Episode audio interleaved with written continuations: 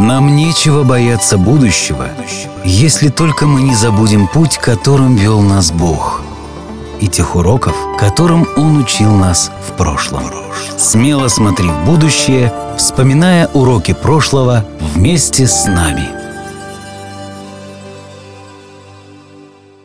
Добро пожаловать на наш подкаст «История адвентистов». Восьмой эпизод «Создание сообщества». 1846 1849.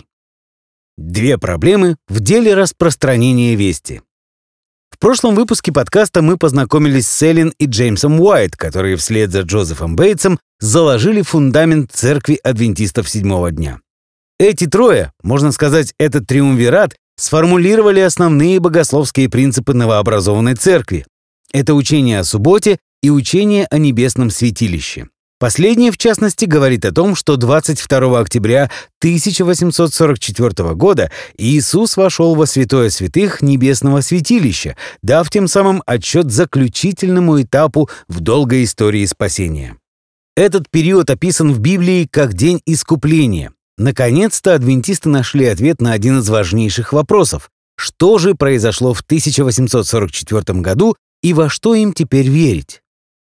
Начиная с 1846 года богословские взгляды этого нового движения в общих чертах сформировались, и Джозеф Бейтс вместе с супругами Уайт поставили перед собой цель распространять эту весть. Они все еще продолжали верить в скорое пришествие Христа, и чем больше они рассуждали о субботе, тем серьезнее они к ней относились. Другие христиане отвергали это учение адвентистов на том основании, что заповедь о субботе была пригвождена ко кресту. Они полагали, что четвертая заповедь относилась к Ветхому Завету. В новозаветной же церкви, ориентированной на благодать, священным днем покоя было воскресенье. Между прочим, в те времена они так и называли воскресенье – День покоя, и сегодня большинство христиан верят так же. Сейчас я хочу приостановиться и детально разобрать вопрос о субботе, иначе может показаться, что первые адвентисты седьмого дня чересчур серьезно акцентировали свое внимание на этой заповеди. Причиной такого отношения был восторг от того, что им удалось обнаружить нечто, о чем христиане забыли, нечто очень важное. Дело в том, что христиане XIX века соблюдали воскресенье как день покоя, ходили в этот день в церковь и имели очень серьезное отношение к его соблюдению. Известный проповедник Дуайт Муди в 1899 году писал «В детстве мы начинали отмечать День покоя с заходом солнца в субботу и заканчивали его заходом солнца в воскресенье. Затем он описывал, что воскресенье было днем отдыха, днем, в который люди должны были воздерживаться от всяких дел, насколько это было возможно. Муди признавался, что считал даже чтение газет по воскресеньям чем-то непозволительным. По моему мнению, писал он, по-настоящему активный искренний христианин не имеет желания ни времени, ни права читать газеты в воскресенье. И хотя он признавал, что газеты играют важную роль в цивилизованном мире, он говорил, «Я вижу, что воскресные издания наносят серьезный вред нашему американскому дню покоя». Именно против американского дня покоя выступали основатели церкви адвентистов седьмого дня, и на это было три причины.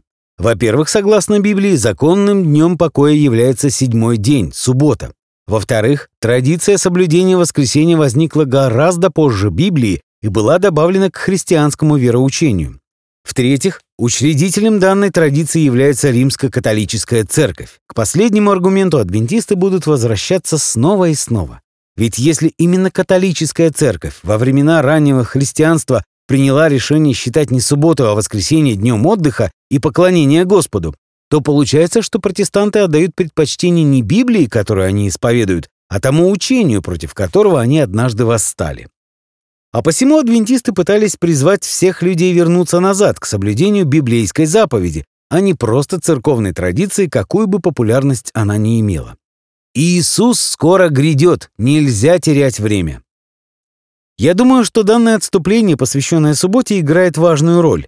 Благодаря ему мы можем не только понять, в чем ранние адвентисты видели цель своего служения, но и ознакомиться с духовной средой, в которой зародился адвентизм. Дуайт Муди не случайно назвал воскресенье «американским днем покоя». Этим выражением он продемонстрировал мнение большинства христиан того времени относительно воскресенья.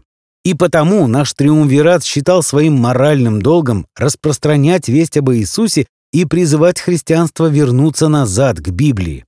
На этот раз они знали, чем им следует заниматься. Оставалось понять, как добиться поставленных целей. Впереди их ожидала нелегкая борьба. Вначале они столкнулись с двумя проблемами. Это доверие и финансирование. Несмотря на то, что прошло несколько лет после великого разочарования 1844 года, тень недоверия все еще лежала на репутации тех, кто проповедовал о втором пришествии, и это было вполне естественно. Катастрофическая ошибка в вычислении точной даты возвращения Христа, а также призыв христиан к покаянию и приготовлению к этому событию настроили общественность против адвентистских активистов. Мы все совершаем ошибки, возможно, не такого масштаба, но мы знаем и то, что спустя некоторое время наши правильные решения стирают из памяти прошлые проступки и упущения. Тем не менее, пережить этот период бывает непросто. Приведу такой пример. Американский проповедник Гарольд Кемпинг предсказал, что Иисус возвратится 21 мая 2011 года. Возможно, вы слышали про те рекламные щиты, размещенные по всей Америке, и какое количество внимания средств массовой информации привлекло это предсказание а также и то, что многие христиане объединялись с атеистами для того, чтобы публично высмеивать идеи кемпинга. По прошествии установленной даты кемпинг сделал еще одну попытку установить новое время пришествия в октябре того же года, однако, потерпев поражение во второй раз, он сдался. Непосредственно после этих событий кемпинг вместе с женой прятался от прессы в гостиничном номере. После этого он покинул христианское семейное радио, которое возглавлял целых 53 года. Ему больше никто не доверял. То есть, если бы он стоял под проливным дождем и предсказывал, что будет дождь, то и тогда мало кто бы ему поверил. А теперь представьте, что этот человек, который пережил столь малое разочарование, решил бы организовать церковь. Он сказал бы, что больше не будет заниматься предсказаниями, но желает организовать новую церковь. Кто бы последовал за ним? Кто бы согласился его слушать? Этот жалкий пример позволяет нам чуть лучше понять, как трудно было ранним адвентистам завоевывать доверие общества. Они были детьми великого разочарования, но не единственными его детьми. Надеюсь, вы помните, что Миллер и Хаймс, которых можно назвать духовными родителями, пошли своим путем, прихватив некую часть своих детей-последователей. В это же время их другие дети впали в иную крайность, объявив, что браков больше не существует, и они уже живут на новой земле. Были и десятки других малых групп, и на виду всего мира они спорили о том, что именно их интерпретация 1844 года была верной, и только их надо слушать. Худшую ситуацию даже сложно представить. Как в таких условиях можно было создать церковь, которая на сегодняшний день насчитывает от 18 до 20 миллионов человек? Основатели адвентистской церкви не прятались в пещерах или в номерах отелей, не меняли свои имена. Им нечего было стыдиться. Несмотря на насмешки и неприязнь общества, они шли вперед до тех пор, пока люди не перестали обращать на них внимание. Преодолев этот этап, они хотели большего. Они хотели, чтобы люди стали присоединяться к ним. Для этого нужна была особая смелость, и неважно, согласны вы с ними или нет, но именно таким характером должны были обладать основатели чего бы то ни было. Второй проблемой, разумеется, были деньги. Деньги, деньги, деньги. В этот период Эллен и Джеймс существовали практически на пожертвования. Рождение первенца Генри Николса Уайт в августе 1847 года лишь усугубило финансовое положение семьи. Они то и дело переезжали с места на место по территории Новой Англии, то есть северо-востоку Америки, останавливаясь пожить у различных семей, в то время как Джеймс пытался зарабатывать деньги физическим трудом. Бывало, он работал от рассвета до заката за 50 центов в сутки. На эти деньги можно было купить 2 килограмма муки.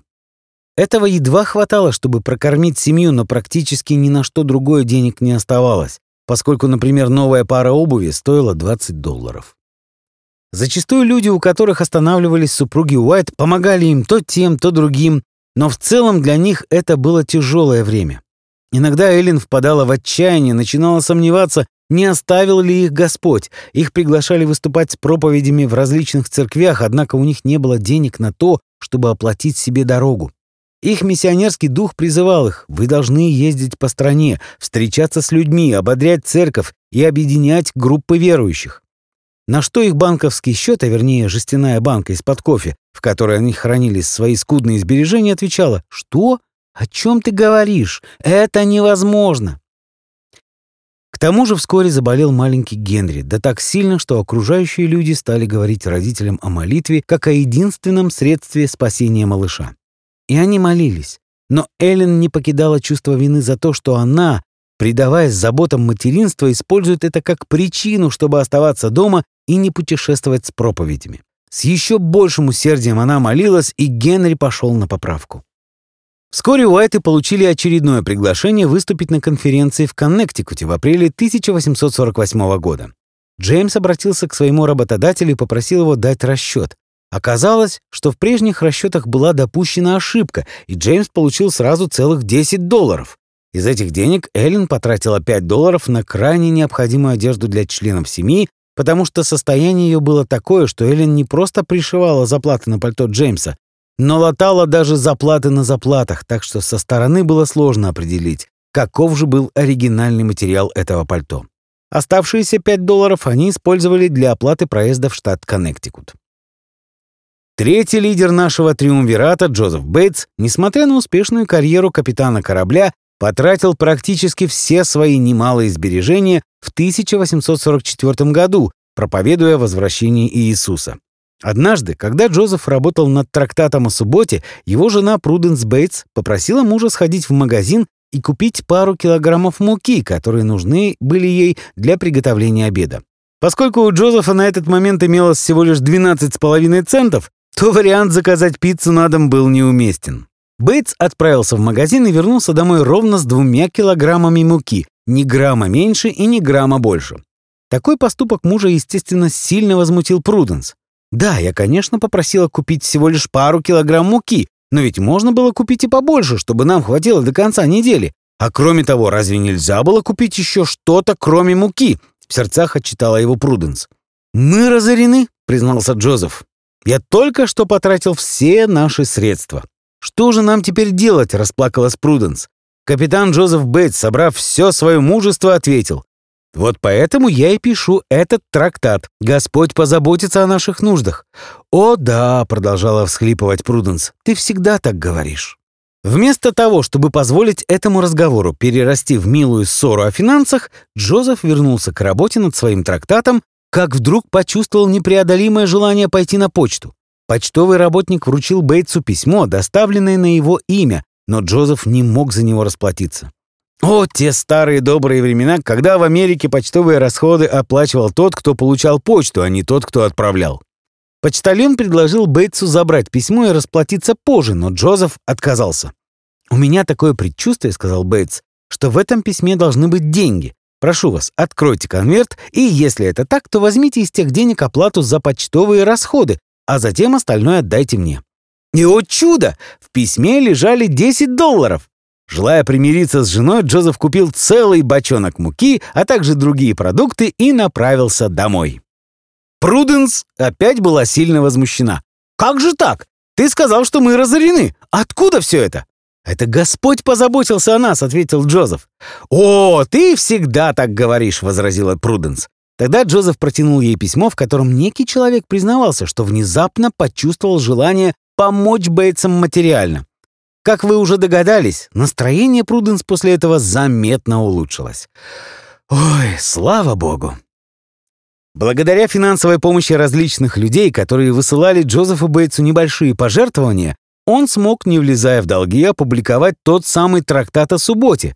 Удивительно, но это стоит того, чтобы обратить внимание, что все трое, Джеймс, Эллен и Бейтс, отрицательно относились к долгам. Каким-то образом, а они объясняли это только Божьей помощью, они смогли пережить эти сложные времена становления церкви, так и не воспользовавшись кредитной карточкой. Дэйв Рамзи, популярный американский автор на тему финансов, мог бы ими гордиться. Основным способом распространения новой вести являлись выступления на конференциях. Основатели церкви адвентистов седьмого дня считали, что эти встречи с единомышленниками дают прекрасную возможность более конкретно сформулировать основные пункты своего вероучения. До сих пор все было довольно расплывчато. Джозеф Бейтс с воодушевлением ждал возможности побольше узнать о субботе, в то время как Крозье был счастлив наконец разобраться в событиях 1844 года. У каждого адвентиста были свои новые идеи, и такие конференции помогали объединять группы верующих в единое целое. Это были вдохновляющие встречи, но случались и разочарования. В апреле 1848 года Джеймс и Эллен Уайт приехали на конференцию в Рокки-Хилл, штат Коннектикут. У них оставалось всего 50 центов, и они не знали, что делать дальше. Джеймс спрятал свой багаж на горе из бревен в лесопильном складе и вместе с Эллен и семимесячным Генри на руках отправился на поиски единоверцев. Видите ли, в то время еще не существовало мобильных телефонов, которые помогли бы им найти своих единомышленников. Поэтому после долгих поисков они встретили, наконец, человека, который сразу пригласил их в свой дом. В доме было около 15 человек, включая Джозефа Бейтса и его друга Гурни. Но вскоре эта цифра выросла до 50. Эллен Уайт немного написала об этой встрече. Она упомянула, что Бейтс прекрасно выступил на тему о субботе, отметив при этом, что далеко не все прониклись истиной в полной мере. Позже Джеймс Уайт описал эту встречу как первую генеральную конференцию адвентистов седьмого дня. Данная конференция закончилась приглашением поучаствовать в следующей конференции в Волне, штат Нью-Йорк, в августе этого же года. По возвращении домой Джеймс сразу же принялся косить сено, чтобы заработать на эту поездку.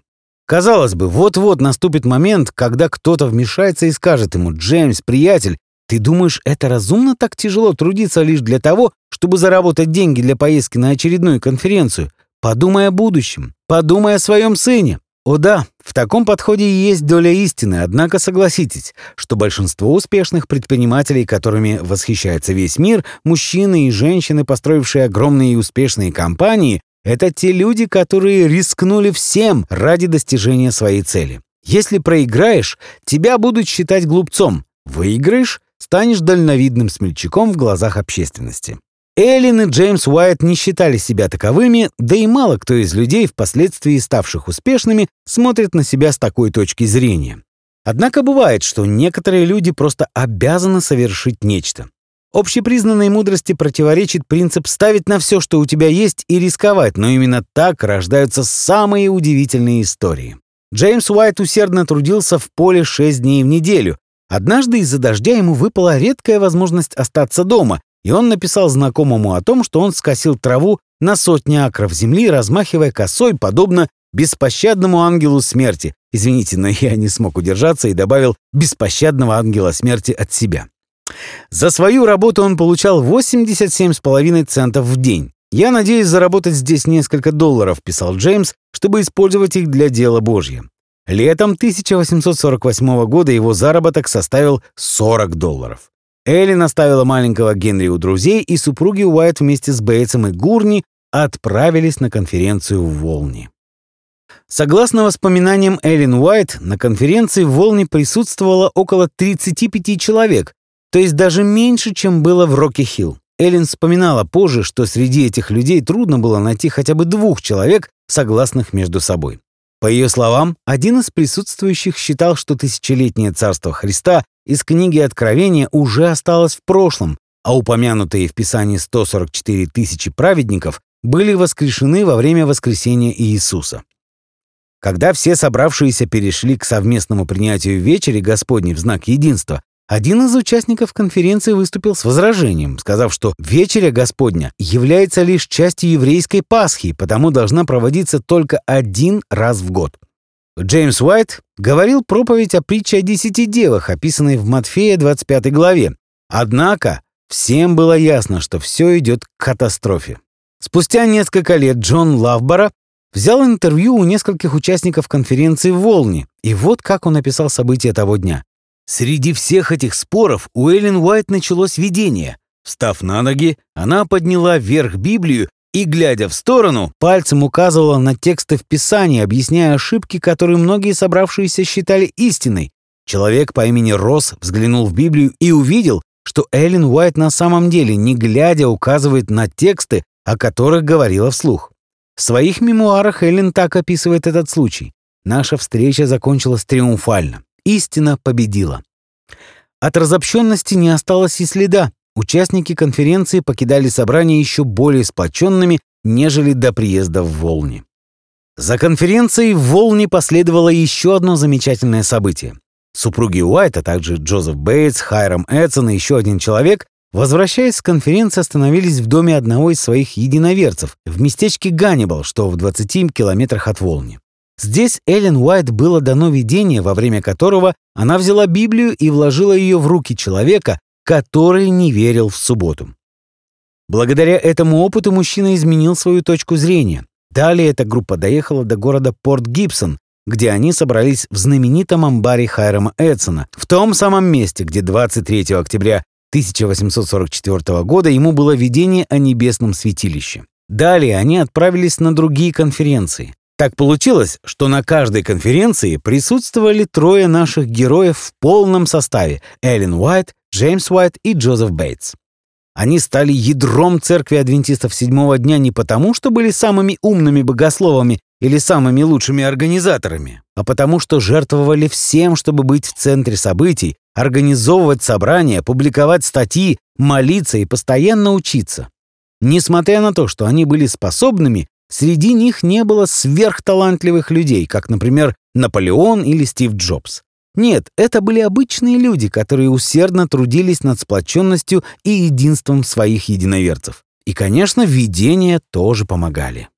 После собрания в Порт-Гибсоне супруги Уайт вместе с Бейтсом решили возвратиться назад в город Нью-Йорк. Поскольку Порт-Гибсон находится как раз на берегу канала Эри, они решили добраться до реки Гудзон на почтово-пассажирском судне, а уже оттуда переправиться в Нью-Йорк. Судно, на котором они решили плыть, было длиной около 20-25 метров, Проезд стоил 4 цента за милю и тянули это судно лошади по одной из сторон канала. Обычно под палубой находилось помещение, где могли сидеть пассажиры. Однако то лето выдалось очень жарким, поэтому пассажиры поднялись на палубу и располагались везде, где можно было найти свободное место, пригибаясь каждый раз, когда судно проплывало под одним из низких мостов канала Эри. К сожалению, наши герои опоздали к началу отплытия судна, и им пришлось сесть на баржу, которая двигалась медленнее, имела еще меньше удобств, но и стоимость проезда была в два раза дешевле.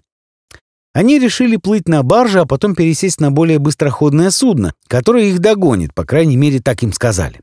Однако, когда такое судно появилось в поле зрения, оно почему-то не остановилось и даже не замедлило ход. Эллен и Джеймс пришлось прыгать в него прямо на ходу. А Бейтс, который держал в руке плату за их проезд, тоже прыгнул, но поскользнулся и упал в воду. Таким образом, Бейтс оказался барахтающимся в воде. В одной руке он держал кошелек, а в другой — долларовую купюру. Тут он заметил, что его шляпа уносит вниз по течению. Решение было принято мгновенно. Ему удалось спасти свою шляпу, но вот доллар он при этом потерял. И это, друзья, капитан корабля. Моряк, который столько лет бороздил моря и океаны, плавая то в Бразилию, то в Россию, был вытащен на борт насквозь промокший. Эллен Уайт так вспоминает те годы. Мы собирались вместе и проводили время за изучением Писания и искренними молитвами. Зачастую мы засиживались допоздна, а иногда и вовсе не ложились спать, молясь о свете и изучая Слово. Вновь и вновь эти собратья собирались вместе для изучения Библии, чтобы понимать ее. Вам может показаться это странным, учитывая видение, которое получала Эллен Уайт. Разве Господь не мог помочь сэкономить всем время и просто сказать ей, во что им всем следует верить? Ну, например, «Итак, друзья, я хочу, чтобы вы знали, во-первых, рабство недопустимо, во-вторых, седьмой день суббота, а в-третьих, войну в Азии начинать не стоит, а акции компании Apple будут очень и очень ценными, так что начинайте скупать их как можно раньше». Однако действительность была несколько иной. По словам Эллен, видение она получала лишь после того, как все усердно исследовали священное писание. Только так Господь давал ей ответ. Сперва необходимо было потрудиться, весьма прилежно потрудиться, и только после многих обсуждений и дискуссий, называйте это как хотите, лишь только после этого Господь отвечал на их молитвы. Бог хотел, чтобы люди серьезно изучали Библию. Даже после видений люди не всегда приходили сразу к единому мнению, Однако в конце концов все приходили к соглашению. Они сосредотачивали свое внимание и стремились к единству в ключевых учениях, а не на том, какого цвета ковер на полу. Когда разгорались слишком жаркие споры, они расходились молиться поодиночке, а затем возвращались. В конечном итоге, писала Эллен Уайт, мы любили Иисуса и любили друг друга.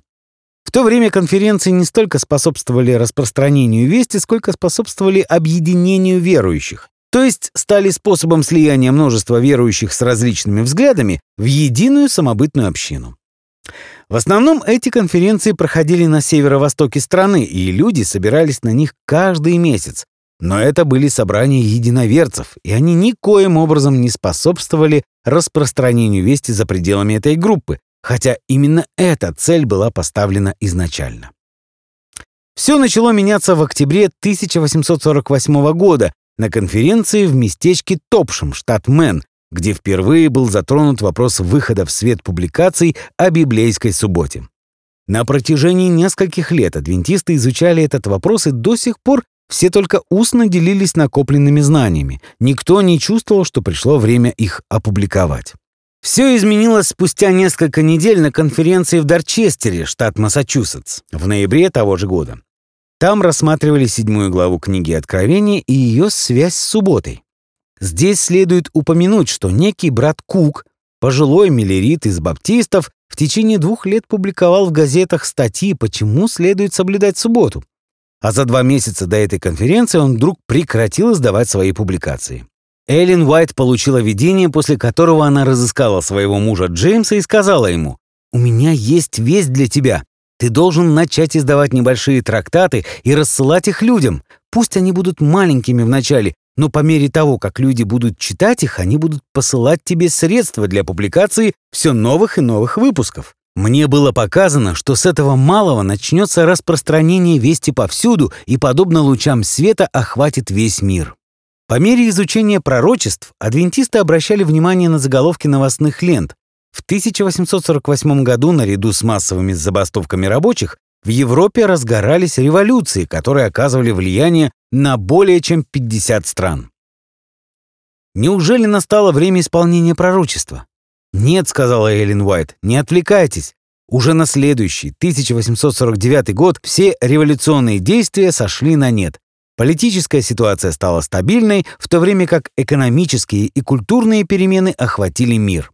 Настало время заняться издательским делом. И как только адвентисты занялись издательской деятельностью, о, им потребовалось много бумаги.